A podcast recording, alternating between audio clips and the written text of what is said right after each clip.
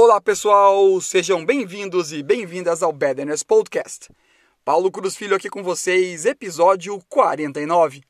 No episódio 11, falamos sobre a história do maratonista Eliud Kipchoge, o primeiro homem na história a percorrer os 42.195 quilômetros abaixo de duas horas. E de como, para conseguir isso, ele teve um time de 35 pessoas contribuindo com ele para realizar essa grande conquista. Também vimos no episódio 44 o poder que um grupo de pessoas tem para energizar e potencializar o poder de uma intenção. Hoje, você já tem a sua intenção suprema, o ser alinhado com ela e a vivência, ou seja, está vivendo e experimentando como estar cada vez mais próximo, mais próxima do ser e da intenção. Agora é o momento de modelar o contexto para que o seu ser e a sua vivência se mantenham firmes e consistentes por um bom tempo.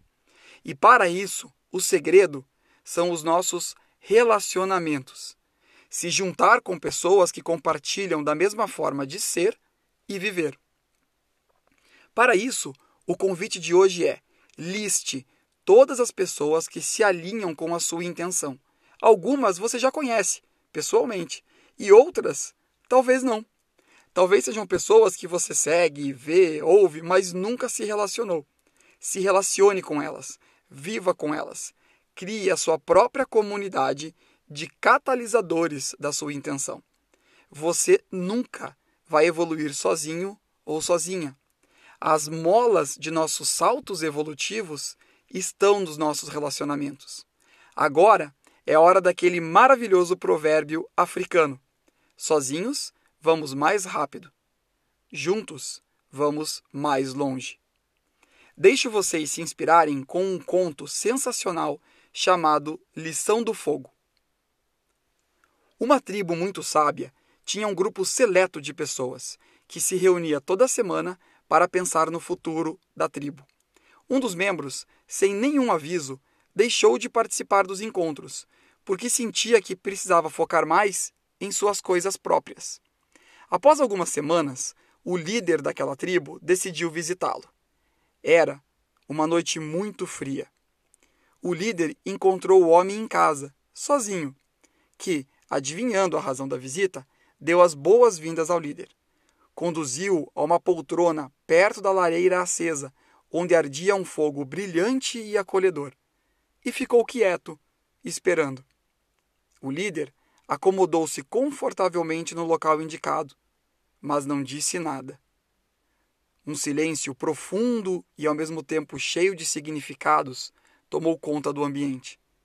Percebiam-se somente o som e a luz das chamas da fogueira na lareira que ardiam. Em um determinado momento, o líder se levantou e foi até a lareira e examinou as brasas. Cuidadosamente, selecionou uma delas a mais incandescente de todas, empurrando-a para o lado, para fora da fogueira. Voltou então a sentar-se, permanecendo silencioso e imóvel. O anfitrião, aquele que tinha abandonado o grupo, prestava atenção em tudo, fascinado e quieto. Aos poucos, a chama da brasa solitária diminuía, até que houve um brilho momentâneo e o seu fogo apagou-se de vez. Em pouco tempo, o que antes era uma festa de fogo e luz, agora não passava de um negro, frio e morto pedaço de carvão recoberto de uma espessa camada de fuligem acinzentada. Nenhuma palavra havia sido dita até então. O líder, antes de se preparar para sair, manipulou novamente o carvão frio e inútil, colocando-se de volta no meio do fogo. Quase que imediatamente ele tornou a encandecer, alimentado pela luz e calor dos carvões ardentes em torno dele.